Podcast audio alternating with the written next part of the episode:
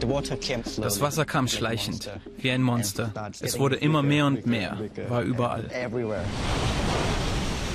Ob Bangkok oder Berlin, Hochwasser kennt keine Grenzen. Man meint immer, Berlin sei flach. Aber wenn Starkregen kommt, kann eben auch eine Senke, die nur einen Meter tief ist, Wasserstände von 50, 60 Zentimeter nach sich ziehen. Und die können natürlich in Tiefgaragen reinrauschen, in Keller reinrauschen.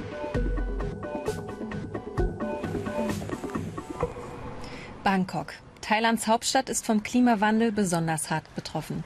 Die Stadt liegt nur einen Meter über dem Meeresspiegel und der steigt jährlich um fünf Millimeter. Forscher gehen davon aus, dass Bangkok bis 2050 unter Wasser stehen könnte. Graffiti-Künstler und Familienvater Alex Face fürchtet, seine Heimat zu verlieren.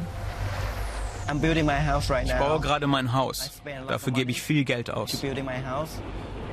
Ich denke immer, dass das alles eines Tages unter Wasser stehen könnte. Manche sagen sogar schon bald, in den nächsten zehn Jahren.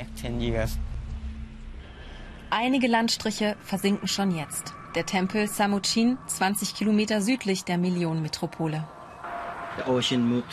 Das Wasser hat in den letzten 30 Jahren immer mehr Land erobert. Deshalb mussten die Bewohner fliehen.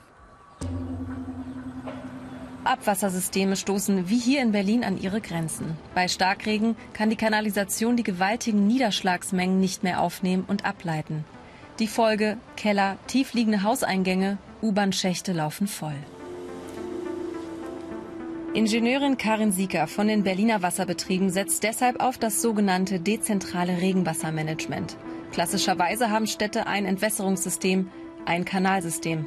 Aber wenn diese extremen Regenereignisse tatsächlich dann zunehmend kommen, ähm, kann die Kanalisation die Massen einfach nicht mehr ableiten und es kommt dann im Prinzip zu Abwasseraustritt aus der Kanalisation, aber auch oberflächlich zu Abflüssen in Größenordnung, die sich dann in den Senken der Stadt sammeln.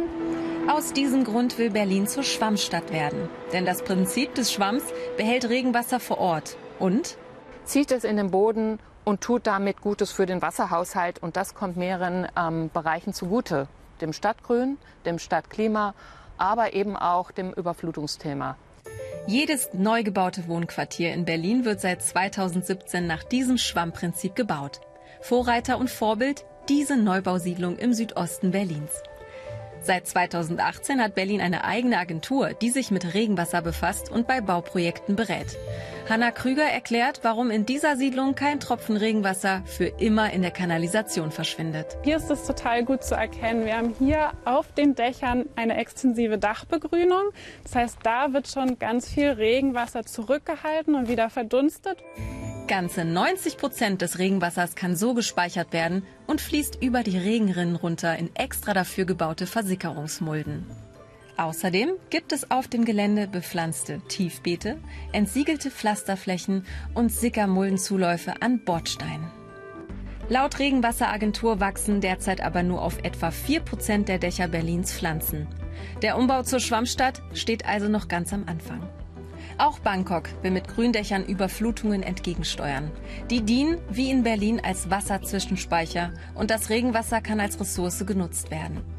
Das ist nur eine von vielen Möglichkeiten, die Natur zurück in eine Betonwüste zu bringen und die Bewohner möglicherweise doch vor zukünftigen Katastrophen zu schützen. Ich glaube, wir können das schaffen. Dafür brauchen wir aber jeden. Hey, wacht auf und schaut, was passieren wird. Es liegt an uns, das zu verhindern.